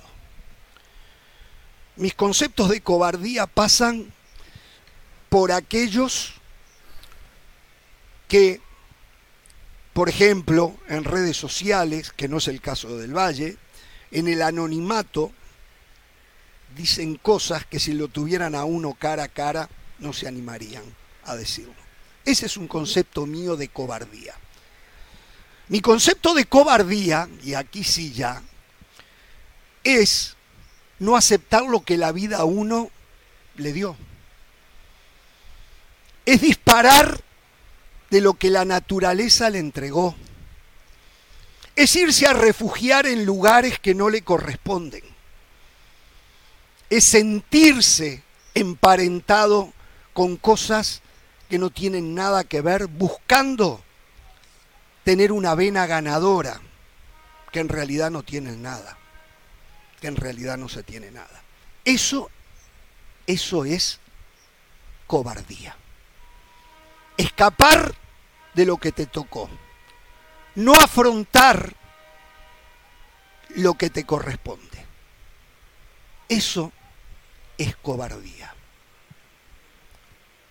Por lo tanto, cuando se va a hablar de cobardía, hay que tener cuidado, hay que tener cuidado. Y triplico, no voy a permitir que se hable del jugador uruguayo como cobarde. No lo voy a permitir, no lo voy a permitir, porque yo sí conozco la historia del jugador uruguayo. Y el jugador uruguayo tiene un millón de defectos, empezando por defectos técnicos, empezando por eh, de repente, eh, no sé, eh, no tener las ganas de ir a atacar y jugar de contragolpe, algo a lo que yo no me puedo aferrar y lo critico porque lo critico. Así que cuando me hablen de cobardía, cada uno de ustedes que me escriben en las redes sociales, de cobardía, yo me abrazo a lo que me corresponde, a lo que la vida me dio. No le escapé. No le escapé. No, estoy hablando en lo futbolístico, ¿eh? hablo de lo futbolístico. Yo me abracé a lo que me tocó, a lo que me inculcaron, ¿eh? A lo que me dijeron, tu selección es la uruguaya, y mi papá me dijo, me gustaría que tu equipo fuera Danubio. Y Danubio no gana nunca, o casi nunca. Pero ahí estoy yo, ¿eh? Firme. No soy cobarde. No fui a buscar a otros lados, ni siquiera dentro de Uruguay. No fui a buscar a otro lado. Yo estoy ahí. Eso es lo que la vida me deparó a mí.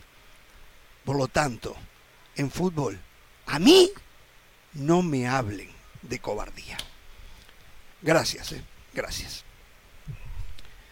Eh, bien. Eh, yo solo quiero decir algo muy breve. Me llama la atención que usted siempre dice el pozo negro, que no le presta atención a las redes sociales. Todos los días hace referencia a las redes sociales. Eso como primer punto. Segundo, esta mañana escuchaba a los periodistas uruguayos, al señor Kessman, una referencia, un líder de opinión, dijo pusilánime. Gente, vayan a rae.es, rae.es y vean la definición de pusilánime y la definición de cobarde. Eso es todo lo que tengo por decir. Y lo que yo digo lo es. Lo que el señor Kesman diga es responsabilidad de Kesman. Yo lo que voy a decir que ante mi cara, ante mi cara, nadie me va a decir a mí que el futbolista uruguayo es cobarde. Ante mi cara, nadie. Lo que digan otros me tiene sin cuidado a mí. Yo hablo por mí, yo no, yo ah, no yo incluía a otro, ¿eh? yo no incluía a otro, yo hablo por mí. A mí, en mi cara, a mí y que yo me quede callado, no. Y que me, vengan en la mañana y redoblen la apuesta. Y ahora la palabra de moda en las últimas 24 horas en este programa es cobarde, como lo dice un tuitero en estos momentos. Jorge, no tengo la. No está clara la propuesta. está está clara la propuesta que están haciendo. Está muy clara. Pero yo duplico, triplico y cuatriplico, ¿eh? Y la seguimos. Esa actitud, esa actitud quería yo ver de Uruguay en los partidos contra Corea, contra Portugal. no ahora, esa actitud que está mostrando Jorge, ese Jorge Ramos valiente era la, la selección que yo esperaba. ¿Y usted alguna vez tuvo duda de que yo era valiente? Usted mejor que nadie sabe de mi valentía, ¿eh? Usted. Por eso digo. Usted mejor que nadie. Nunca pudo haber dudado de mi valentía. porque se lo he demostrado en infinidad de oportunidades, ¿eh? pero se da cuenta. Jorge, es lo que le acabo de decir. dije ese Jorge Ramos Valiente es la selección uruguaya que yo esperaba en el rectángulo de juego. Lo que pasa es que usted ya se enojó y el que se enoja pierde y usted la verdad que viene perdiendo muy seguido. A ver. Eh, sí, Caro.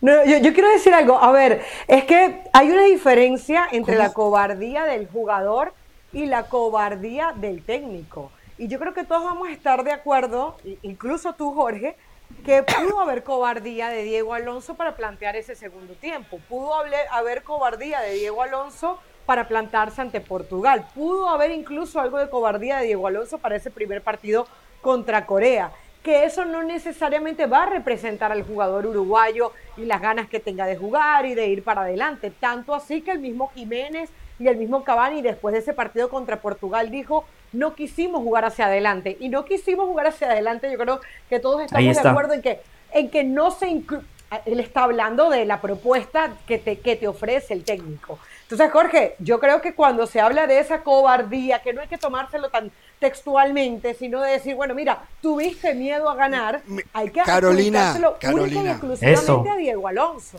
Carolina, Carolina. Nos conocemos. Y entre bomberos no nos vamos a tirar la manga. ¿Está claro? Sí, sí. Haga la lectura. Clarísimo. Que quiera. Haga la Clarísimo, lectura que clarísimo. quiera. Haga la lectura que quiera. Señores, ay, ay, ay. eh, otra cosa. Otra, ¿Tengo que hacer pausa? Porque la gente me desafía. Quiero decir algo, ¿eh? Voy a decir algo y después de la pausa voy a decir. ¿Ah, tengo tiempo? Ok, entonces. Otro monólogo gente- más, no. Hoy se hizo viral dos videos. Uno de Edinson Cavani, terminado el partido de anoche, eh, empujando y rompiendo, me imagino yo, no lo sé, un, el monitor del VAR eh, en el triunfo de Uruguay sobre Ghana por 2 a 0. Y una agresión con el codo a la nuca de un oficial del arbitraje de la FIFA, de Josema Jiménez. Eh, la prensa española comenzó a especular con que seguramente le va a caer a cada uno de los jugadores, principalmente a Jiménez, una muy fuerte sanción y hablaron hasta de 15 partidos. Eh, y me preguntaban a mí qué pensaba yo. Ya lo respondí en redes sociales, que no lo hago, pero hoy lo respondí previo a entrar al aire. Lo que yo pienso es que los dos se equivocaron muchísimo, pero muchísimo. No lo debieron hacer porque con la experiencia que tienen saben que perjudicaban a la selección uruguaya para el futuro y se perjudicaban ellos. Dicho esto, entiendo que después del atraco que sufrieron Sí. anoche, el ser humano se calienta y pierde la cabeza. Y el que se calienta, como acaba de decir hace un ratito del Valle, pierde. Está claro. es así, punto. Entonces, debe de caerle sanción a los dos jugadores. Sí. Y no me sorprendería. Es más, si no hay una sanción fuerte, principalmente para Jiménez, Claro. sería vergonzoso por parte de la FIFA y sería aceptar, como aceptaron que a Uruguay lo perjudicaron el partido con Portugal marcándole un penal que no existió, sería aceptar que lo robaron en el partido frente a Ghana, porque ayer hablábamos que Uruguay regaló los dos primeros partidos y el segundo tiempo, pero después haciendo un repaso y un poco más frío, a pesar que es verdad que regaló el primer partido y el segundo partido, en el tercer partido hizo todo para clasificar a octavos y el arbitraje no lo dejó. Y el arbitraje no lo dejó. ¿Le puedo decir algo? Sí. El golpe de José María Jiménez, cobarde, ¿eh? Una actitud cobarde, pegándole a la espalda a un Eso es árbitro, ¿eh? cobardía, eso es cobardía, eso es cobardía, eso Sí. es cobardía. Estoy de acuerdo en eso. El que Gracias. pega de atrás es cobarde. Casualmente yo estaba leyendo el significado Pero- de cobarde cuando estaba cuando estaban casualmente hablando sobre ese tema. Y está bien, tiene diferentes significados y ahí es donde uno tiene que ver cuál toma, ¿no? Y, y- y casualmente voy a leer este que dice que perjudica o hace daño de forma encubierta por carecer de valor. Muy claro, y está relacionado con lo de Jiménez. Exacto, claro, eso Entiendo es cobarde. no eso, eso es No con lo de Cavani, con Que lo de Cavani no, con hace daño. No, no, no, que perjudica o hace daño de forma encubierta por carecer de valor. Exacto. Eh, o sea, por eso, de la forma encubierta. Hace daño encubiertamente que no... te- A ver, Sí, ahora. Uruguay no jugó encubiertamente. No, no, no, no, no. Está El cobarde claro. está relacionado con, con- como con una traición. La agresión, una- la agresión Exacto, de claro, Jiménez, claro. la agresión de Jiménez. De. Fue cobarde. Fue cobarde. que No el es- juego de Jiménez, la agresión Sí. de Jiménez después del partido fue cobarde. Eh, Está claro, esa es mi opinión. ¿eh? Analizaba con, uno- con, con los productores cuando salíamos del programa, era como las tres y media de la mañana, que teníamos que trabajar, íbamos caminando. Y analizamos un poquito to- todo esto ¿no? que está pasando en el Mundial, lo del VAR que no ha sido tan limpio ni tan claro. Sin dudas, sin dudas, a Uruguay se lo ha perjudicado. Lo de Jiménez merece una sanción, muy posiblemente se le dé una amplia sanción y después se reduzca la misma, como se esté cerca de comenzar el eliminatorio, cerca de cumplirla, porque trabaja así la FIFA. Y porque la FIFA también tiene cola de paja y sabe que Uruguay al fin y al cabo se lo perjudicó. Lo echaron del Mundial. Lo terminaron, lo terminaron de admitir. Contra, contra Portugal lo, lo admitieron y echaron Exacto. al árbitro del día de ayer. Exacto, el árbitro se Bueno, va, o sea se vuelve a Alemania. La FIFA admite sus dos errores y los dos errores perjudican casualmente eh, a, a Uruguay. Y justo pensaba algo, ¿no? Eh, ¿No será que la FIFA está armando un Messi versus Neymar, un Mbappé versus Cristiano? Eh, Puedo factible, pensar factible, factible, Mi, mi factible. imaginación tiene factible. mucho fantasma y veo, mucho, veo cosas raras. Pero no estará, no estará armando eso en las, en las semifinales. Mire- mire, le porque voy a- se- ¿Puedo- porque puedo se decirle algo, consume Le voy a tanto la comentar otra coincidencia. Porque yo le buscaba el porqué. A Uruguay no hay duda que se lo perjudicó, independientemente que, que la actitud en el campo de juego fue de un conjunto que no arriesgó y se equivocó eh, Alonso. Alonso Pero hizo lo necesario principal. para clasificar. Sí, sí, porque el penal Hizo- exacto, exacto. Ahora, ahora. Uruguay Eh, también ayudó a que lo perjudicaran. O sea, hizo más pensaban, fácil la sí, tarea sí, Uruguay si lo querían hacer. También, o sea, hubo errores por todos lados. Ahora, Sí. pensaba esto, un momento lo relacioné con Eh, Corea. no estoy de acuerdo en eso que acaba de decir Carolina, eh, pero lo escucho. Eh, eh, el gol de el gol que Portugal le hace el gol que Corea le hace a Portugal dicen que es un gol extraño porque Portugal se fue todo al frente Ah, se sí, también, por el sí. partido 1 a 1 Portugal no le cambiaba mucho 1 a 1 ganar 2 a 1 y bueno y ahí que Corea termina con el gol pero habrán querido limpiar el camino de Brasil evitando Uruguay es posible y yo lo he dicho aquí porque no tengo problemas eh Argentina la han favorecido porque decía la gente dice ah piensa que favorece a Brasil ¿por qué no lo hizo a Argentina? que Argentina la han favorecido con dos penales que le dieron que no lo hubiese sancionado contra Polonia y contra Arabia Saudita entonces seamos claros eh están llevando a Messi, están llevando a Neymar, están llevando a Mbappé, están llevando a Cristiano. A, a- a Portugal también lo han favorecido. No me extrañaría. Con dos penales que, que fueron regalos. Entonces, de repente esa es la idea, ¿eh? de repente ese es el mensaje de arriba. Después Mm. cada selección tiene que hacer lo suyo ¿eh? para ayudar la, la, la colaboración arbitral. ¿eh? Hay que hacer lo suyo. Pero sí lo, lo de Uruguay y lo que pasó en el Mundial llama mucho la atención. Mucho Eh, más con el Sí, VAR. solo, quiero, solo le quería decir algo. Eh, eh, permítame decir algo en relación a lo que Sí. acaba de decir Hernán directamente, porque ayer. Carolina me preguntaba. ¿Por qué es que quieren perjudicar a Uruguay? Yo dije, no sé, Sí. habría que preguntarle a ellos. Solamente ha pasado algo muy curioso. En la Copa América de Brasil, a Uruguay le anularon tres goles en un partido frente a Perú, de los cuales dos goles hay muchísima duda y fundamentalmente uno donde nunca más apareció un video para mostrar la posición adelantada de Cavani. De no haber ocurrido eso, Brasil se tenía que enfrentar a Uruguay. Ayer, si Uruguay Bueno, había- había una clasificaba, semifinal previa. habría una sí, Sí, pero contra Chile. contra Chile Bueno, y pues, Uruguay sí. era muy super. Digo, podía- ese había que jugar, sí, correcto. Ayer, si Uruguay clasificaba, se tenía que enfrentar a Brasil. Y voy a decir esto y lo hablamos fuera del aire. Uruguay seguramente se iba a comer 3-4 goles con Brasil el lunes. Porque Brasil es mejor equipo y porque tenía un descanso de una semana, ya que usó todos suplentes, eh, frente a un Uruguay que venía desgastado. Eh, quiero decirlo esto clarito. Pero qué casualidad, qué casualidad que en los dos torneos ocurre exactamente lo mismo. Y aquel que quiera mirar para el costado tiene derecho. Yo no miro para el costado. José, Sí, solo quería eh, mencionar tres cosas factuales. Eh, en el partido de ayer, el aficionado uruguayo obviamente lo ve desde su óptica, Yo, que estoy en el medio, que me da igual si pasaba Corea, si pasaba No, Uruguay, no le da igual. les digo lo no le da siguiente. igual. No le da igual. ¿Cómo? Que no ¿Cómo? le da igual a usted. Ah, ¿no? Usted- no hay muchas pruebas que no le da igual. Pero dígalo, si usted quiere decirlo, dígalo. Yo le digo que a usted no le da igual. No, no. En mi opinión, en mi opinión. En en mi serio se lo opinión. digo. En mi opinión, yo se lo digo en serio. Es mi Sí. opinión.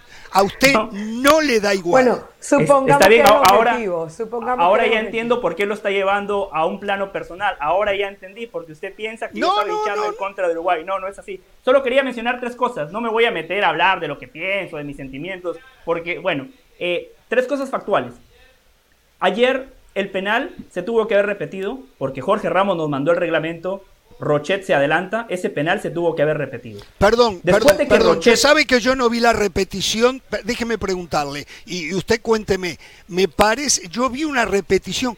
Eh, Rochet se quedó con un pie sobre la línea, ¿no? Y tiene que ser los dos.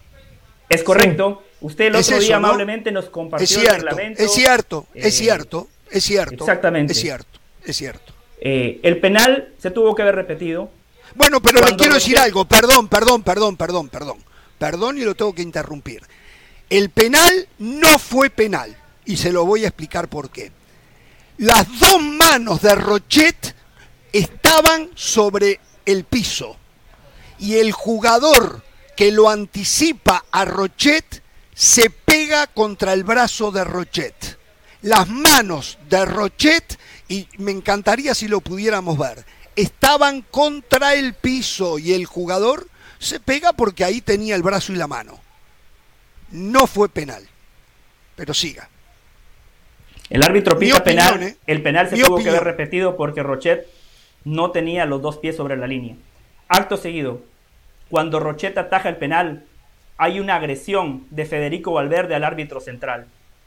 Hay que verlo, ¿eh? Eso es de roja. Eso Lo es vi. de roja directa. Lo Eso es de vi. roja directa. Y Lo vi. ayer también A ver, mencioné que al Hacer esto es 42, agresión, hacer esto es agresión, hacer esto es agresión. en la cara del árbitro y, y- lo que le dijo, pero bueno. Bueno, eh, lo que le dijo, ¿le dijo algo? ¿Usted sabe que le dijo algo? ajá. Ah, sí, le dijo algo. ¿Usted sabe que le dijo algo? Bueno, como usted dice que sabe lo que yo sentí ayer, que yo quería ir en contra de Uruguay, eh, después para finalizar, para finalizar, porque Ah, ah, bueno, está bien. No se lo mencioné, no sé si pudieron ver la repetición. Eh, minuto 42, hay un pisotón muy grave de, de Arrascaeta, ¿eh? Eso Quiero hablar de eso. directa. Quiero hablar de eso. Roja directa. A mí me pareció ¿Sabe? roja directa. Y después quiero sumar, partido gana contra Corea, el primer gol. Permítame gana, ahí en la roja directa y lo dejo que sume. Si después nos ponemos Per- a... Pero- Permítame la de roja directa. puntual, Una jugada en permítame la- después de que se han jugado muchos partidos y decimos, ah, es que no pasamos por el arbitraje, ah, es que nos robaron, ah, es que fue un atraco. Muchachos, esto es Le hago una ¿eh? pregunta, ¿puedo hacerle una pregunta? fútbol, Uruguay, en el primer partido, salió a jugar pensando en Corea. Contra Portugal Bueno, salió va a ser. Ah, no, no, si vamos a hablar de Corea, si ayer vamos a hablar. más pendiente No, estamos hablando de ayer. tam- ya, ya del Valle de no tenemos hacer tiempo. No tenemos, ¿eh? estamos al horno del. Valle, del Valle, del Valle. A ver si antes que se termine el programa, usted habla del robo a Uruguay. Y le quiero decir una cosa de la supuesta roja, porque ayer no habló, no opinó, no, de la supuesta roja de Arrascaeta. Me llamó poderosamente la atención que hoy yo busqué esa jugada y no sé si algunos, y si usted la tiene le pido que me la mande, no la pude encontrar en ningún lado. Pero más me llamó la atención que hubo muchos medios internacionales que hicieron referencia a las diferentes jugadas del partido y absolutamente nadie hizo referencia a algo que usted vio. Yo no lo vi porque estaba en el estadio. Y, pues- Lo y es- entiendo. hoy- entonces, eh, me gustaría que si la tiene, me la envíe. A ver si me la puede mandar la producción. Sería muy buena. Yo no la pude encontrar. ¿eh? Pero me extrañó que nadie en el mundo hizo referencia a esa jugada excepto José del Valle. Y no opinado ¿eh? del robo, no opinado. Volvemos.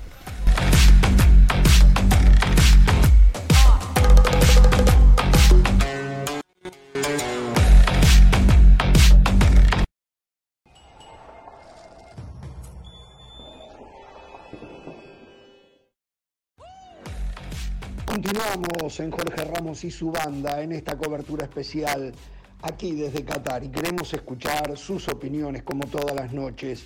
¿Francia llegará nuevamente a la final? Es la pregunta de hoy.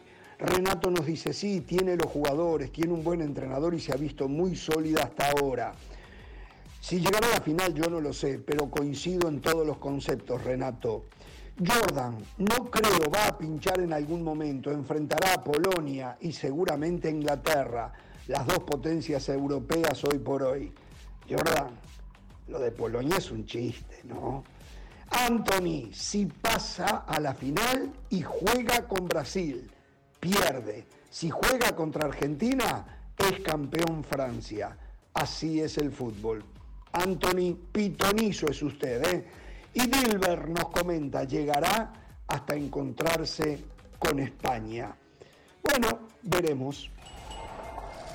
Muchas gracias por todos sus comentarios. Sigan enviando sus opiniones en todas nuestras redes sociales. Por ahora, pausa y volvemos con más desde Qatar aquí en Jorge Ramos y su banda.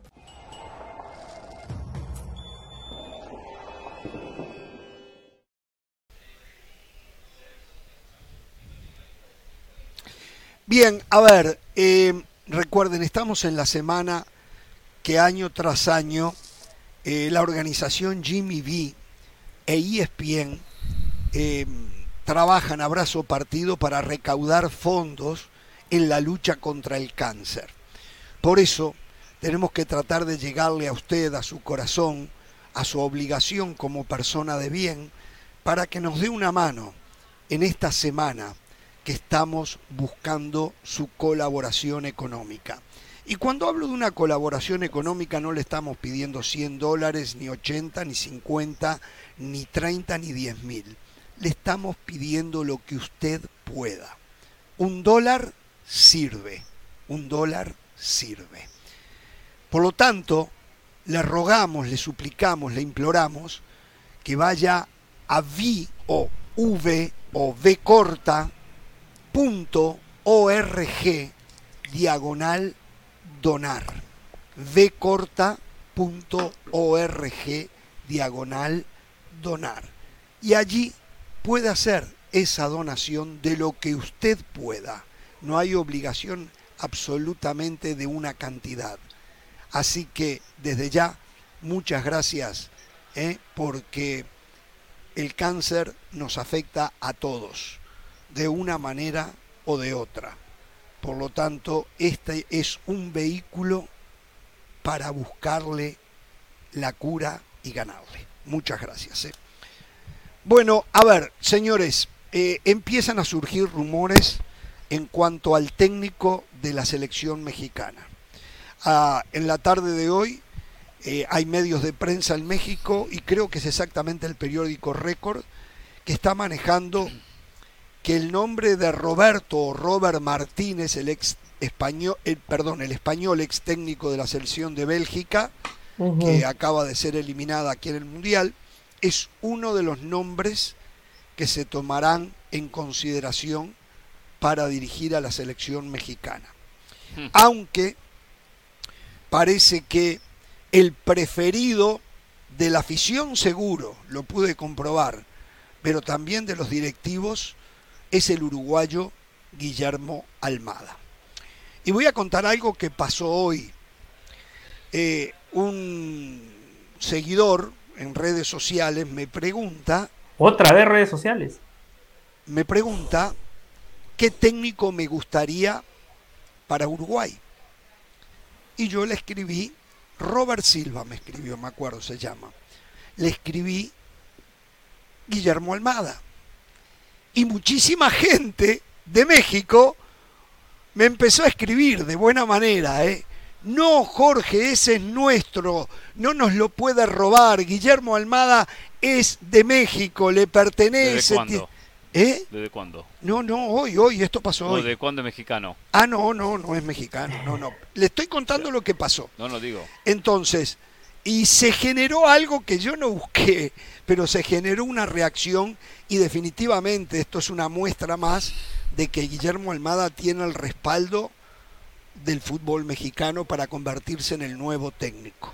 Por ahora. Eh, que... por a- Por bueno, ahora. A, a eso voy a ir yo ahora. Y acá viene el tema. Yo insisto con algo que dije antes, y no por Guillermo Almada, sino por la salud del proceso selección mexicana. En mi opinión, el nuevo técnico de la selección mexicana debe de ser mexicano. Con la experiencia que tenemos de los últimos ocho años y medio entre Juan Carlos Osorio, el Tata Martino, y viniendo de atrás con Sven Goran Eriksson y más atrás con Ricardo Lavolpe y en la etapa que me acuerdo yo de César Luis Menotti, está claro que con el correr del tiempo un técnico extranjero comienza a tener infinidad de problemas en el gusto de la afición mexicana. Hay mucha desconfianza del técnico extranjero que, según algunos, viene a robarse la plata, a llevársela. Por lo tanto, mi opinión, cuidado que Almada es un técnico, si yo lo quiero para Uruguay, imagínense es lo que pienso de Almada. Almada está súper, súper eh, calificado, Calificado. para ser el técnico de la selección mexicana. Pero, insisto, no, ni Almada, ni Gareca, ni, ni Guardiola, ni Mourinho, no, no, no, no. Por la tranquilidad y la salud de todo el sistema, que no tenga, ayer hablábamos lo de Guillermo Cantú, usted lo contaba, Sí, toxicidad, ambiente tóxico. Es- ambiente tóxico. exacto, importante que sea mexicano. Pero también les voy a decir una cosa. Si termina siendo Guillermo, y le pido a la producción que esto que voy a decir quede grabado, ¿eh? grabado, porque después me van a empezar a señalar. Si fuera Guillermo Almada, el técnico, quiero que sepan que cuando lo tenga que criticar lo voy a criticar. Pero cuando tenga que defender, según mi creencia, a Guillermo Almada, lo voy a hacer. Y no tiene nada que ver con el pasaporte. Yo hablo de fútbol y más cuando hablo de México. Así que no me vengan ni ustedes los televidentes, ni en la mesa, que más de una vez dijeron usted ahora saca el pasaporte. Primero que no me importa, yo voy a seguir, por más que me señalen y mientan, yo voy a seguir con mi opinión, que quede clarísimo esto. Pero ya se los anticipo, que si es Guillermo Almada, se equivoca según mi percepción, lo diré. No es culpa de él en algo, lo diré y lo defenderé, aunque usted crea que lo hago porque es uruguayo. Se lo aclaro, no pierda el tiempo, porque igual lo voy a hacer. Almada ante la posibilidad de dirigir ambas selecciones, no tengo ninguna duda que elige Uruguay. No tengo dudas. Aunque en Uruguay le paguen uno y en México le paguen diez. Segundo, llegó. Hoy yo hablé Martino, con Almada, técnico- pero no le voy a decir lo no que hablé. Habló. Entonces, ¿Ah, ¿para qué sí? dice que habló? Sí. Dice que habló, pero no dice lo que habló. Exacto. Entonces no diga nada. Eh, Martino está por encima de la media en México. Que fracasó, fracasó, perfecto. Está por encima de la media. En su recorrido había dirigido un Barcelona, había dirigido el Mundial de 2010 con, con, con Paraguay, que lo había hecho un gran partido a España y todo lo que conocemos. Había dirigido a Argentina. ¿E hizo diferencias? No hizo diferencias. Juan Carlos Mm. Osorio, que, por cierto, en dos horas tenemos que reunirnos con Osorio, la producción que recuerde, tenemos el Osorio Times, ¿ok? Juan Carlos Osorio está por encima de la media tácticamente de México, está por encima del promedio de lo- el conocimiento del técnico que dirige el México, sea extranjero o mexicano. Está por encima, tácticamente. Después tiene otros inconvenientes que no supo manejarlos en su carrera. Y no hizo diferencias. Entonces, ¿para qué van a invertir tanto en un técnico extranjero? Que aparte va a originar el inconveniente que lo van a criticar constantemente. Primero, porque es extranjero. Entonces, no sirve. Si van a contratar a un extranjero, llévenlo cuando faltan seis meses para el Mundial. Es buena idea, se va es desgastando, cierto, es empieza cierto. arriba, se va desgastando, le empiezan a idea. encontrar siempre la quinta pata al gato y, y siempre todos de, algún, de alguna pata cojeamos, de algún momento Sí. generamos una duda, algo en el camino va quedando malo y eso se va generando una bola de nieve. Cuando llega el mundial, un desastre, un desgaste total. Hasta el técnico dice, estoy hasta aquí, hasta hasta acá, hasta la cabeza. ¿Cuánto falta? Me voy. Chao, y listo. Entonces, no sirve, no sirve. México tiene que apostar, por lo menos en este proceso, a técnico mexicano. Sí o sí. Es así y punto. Ah, Eh, ya aprovechó, no ¿eh? coincido. Por cierto, la historia, es así, punto. ¿eh? la historia la del semana, fútbol mexicano sí, es, así, muy punto. clara. Esa es una silla caliente independientemente del pasaporte. Eh, Hugo Sánchez, si hay un tipo que genera consenso porque es el mejor futbolista en la historia de México, fue el primer entrenador en ganar dos torneos consecutivos desde que se instauraron los torneos cortos, dos malos resultados y la gente pedía la cabeza de Hugo Sánchez. Chepo de la Torre, Es en ese proceso quemaron al Chepo de la Torre, quemaron a Luis Fernando Tena y a Víctor Manuel Bucetich. La Volpe, extranjero, sí culminó el proceso. ¿Por qué? Porque ganó la Copa Oro, una Copa Oro Lo donde mataron, encima le ¿eh? ganó a Brasil Igual. en la final, dejó buenas mataron. sensaciones eh, eh, en la Copa Confederaciones donde llevó a Argentina extremis. Aquí no pasa por el pasaporte, eh, aquí pasa por capacidad. Y hoy, lamentablemente, cuando volteamos a ver el spectrum, la baraja de entrenadores mexicanos, no hay muchos. Jimmy Lozano, que ganó una medalla con México en los Juegos Olímpicos, la verdad que dejó mucho que desear en su último torneo. Nacho Ambriz, Guillermo Almada le pintó la cara en la liguilla. Miguel Herrera venía muy bien. En Tigres con un equipo donde está obligado a ganar, no ganó y su equipo no jugó bien. Después tenemos que recurrir a la vieja guardia. Bajo ese contexto, aquí el Federativo Mexicano tiene que tomar la mejor decisión independientemente del pasaporte. Ah, yo creo que una de las cosas fundamentales es que si va a venir un extranjero, sepa realmente en qué se está metiendo. A veces pareciera que con todas las referencias que hay del fútbol mexicano no están preparados para lo que viene. Basta con echarle una llamadita a Osorio y al Tata Martino y preguntarle y que el técnico sepa si está preparado psicológicamente para eso o no. Punto número dos, hay que dejar de hablar de ese bendito quinto partido para presentar a cada técnico. Decir, bueno, venimos a, confiamos en Almada porque nos gusta lo que hace con los jóvenes y le vamos a dar la oportunidad de trabajar no solamente con la selección de mayores, sino de trabajar desde la sub 15 o desde la que quiera trabajar y ayudar a- al tema de las formaciones. O sea, creo que el proyecto debe ser mucho más que brillar en el 2026, ganar la Copa Oro, pasar al quinto partido, porque si no, va a seguir México repitiéndose en esa eterna espiral en la que vive. Solo les pregunto algo. ¿Ha, hecho diferencia México con ese técnico que trajo San Martín o el Osorio? ¿Ha hecho diferencias? No, no ha hecho diferencias. ¿No es cierto? ¿O piensan que sí? Nadie me responde. Están todos en, en la luna. Señores, Argentina está en los cuartos de final del Mundial. Pausa y volvemos. ¿Se va a meter Argentina. Arge- eh, Pero así, así, no le alcanza para ser campeón. Vamos a la pausa, claro, ¿eh?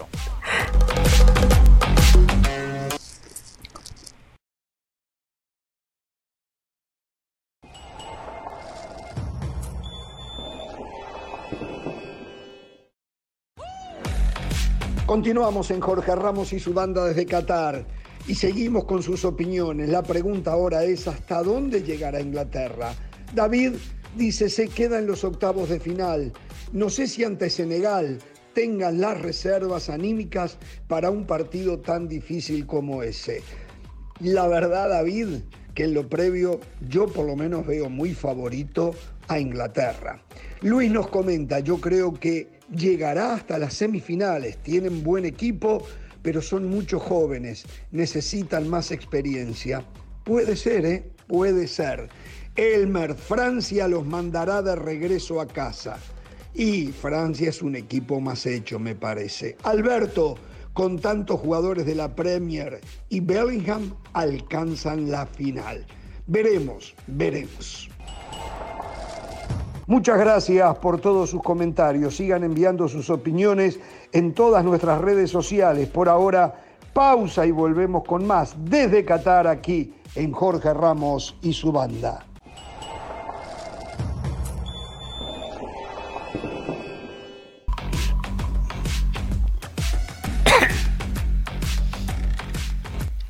Mañana doble jornada eh, en estos octavos de final del Mundial.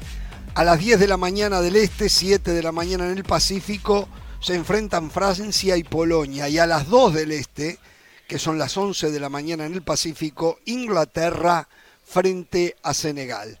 Francia-Polonia, partido de un solo lado. Para ser corto, ¿cuánto podrá aguantar Polonia? Un equipo que entra únicamente a defenderse y jugar con algún error del rival. Sí, porque no va a cambiar su esquema. ¿eh? No lo hizo contra México, no lo hizo contra Argentina, no, no lo hecho en el Mundial y menos lo va a hacer contra el potencial que tiene Francia, individual y colectivo. Por lo tanto, Polonia esperando, Francia proponiendo y si después, si Francia consigue la apertura, ahí tendrá que tener otro libreto, tendrá que mostrar otra cara, que la mostró contra Argentina cuando fue a buscar el empate y enseguida recibe el segundo. Y dijo, cerremos el 2 a 0 que con eso estoy clasificando. Ahora cambia el rol. Pero un partido donde Francia es amplio favorito. Sí, yo tengo que coincidir. Francia claro favorito. Polonia fue un equipo muy cobarde en la fase de grupos. A México le regaló la pelota. Eh, contra Arabia encuentra la victoria, pero Arabia era el que eh, asumía el rol protagónico. Y después algo para considerar el aspecto físico. Polonia contra Argentina tuvo que hacer un desgaste impresionante porque corrían detrás de la pelota. No les interesaba tener la posesión. Francia, por el contrario, descansó a todos sus titulares. Yo veo una eliminatoria muy favorable para el campeón del mundo. Vamos a ver, o sea, mientras más rápido Francia marque, más va a obligar a Polonia a que tengan que ir a buscar y ahí encontrar los espacios para ampliar el resultado. Tiene a su favor, además de Lewandowski, que lo hablamos siempre, más allá de que no sea el gran goleador del Mundial ni en los Mundiales pasados de, de Polonia, tiene a Chesney, un gran portero. O sea, Chesney ha sido el mejor portero hasta ahora en atajadas en el Mundial de Fútbol y eso siempre cuenta para desesperar, para fastidiarte. Eh, ahora, uno ve la alineación de mañana del equipo de, de, Champs y piensa, bueno, este equipo de, la mitad para arriba es, es una máquina. Si no te funciona Griezmann, te debería funcionar Dembélé. Aparece eh, Dembélé y Mbappé, perdón. Dembélé ha entrado y ha hecho la diferencia en los partidos. Entonces, yo creo que Francia debería ganar ese partido, pero lo va a tener que trabajar con martillo y cincel como lo estaba haciendo de Argentina. El segundo partido es eh, Inglaterra-Senegal. Un claro favorito Inglaterra, pero creo que los ingleses van a tener algunos inconvenientes más con Senegal de los que Francia pueda tener eh, con Polonia. Es más, se me antoja que puede ser un muy lindo partido Inglaterra-Senegal, aunque veo claramente favorito al conjunto británico. Sí, sí, ese favorito del equipo de Southgate, claro, en este partido, pero verdad, lo va a tener que trabajar más el partido, no va a ser fácil. ¿eh? eh Senegal dejó buenas sensaciones, mucho más en el cierre contra Ecuador. Eh, un, equipo que va, va a tener algún que otro espacio, porque Inglaterra uno lo ve más proponiendo, buscando el partido. Eh, Inglaterra tuvo muchos problemas contra Estados Unidos, una selección inferior, hombre por hombre, por lo tanto, no va a ser tan fácil, aunque Inglaterra, claro que es favorito, no amplio. Inglaterra sufrió contra Estados Unidos porque le presionaban a Bellingham. Ese es el futbolista clave en la mitad de la cancha. De igual manera yo veo a Inglaterra favorito. Mañana es un día propicio para que en esta mesa se hable de fútbol, no del bar, no de lágrimas, no de arbitraje. Juega el campeón del mundo, juega Inglaterra, dos selecciones que están destinadas a llegar lejos, ¿eh? Ojo, se podrían encontrar en la próxima fase.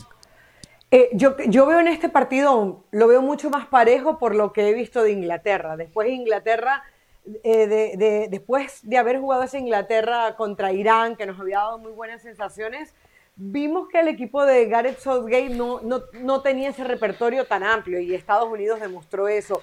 Senegal es un equipo muy rápido, ojo, no va a estar Goulet porque tiene acumulación de tarjetas amarillas. Baja importante esa que dice Caro. ¿eh?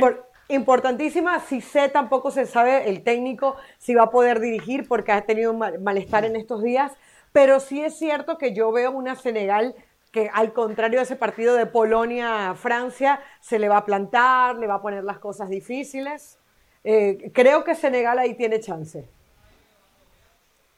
Muy bien. Bueno, eh, nos vamos yendo. Eh, simplemente algo. Voy a terminar con la nueva palabrita.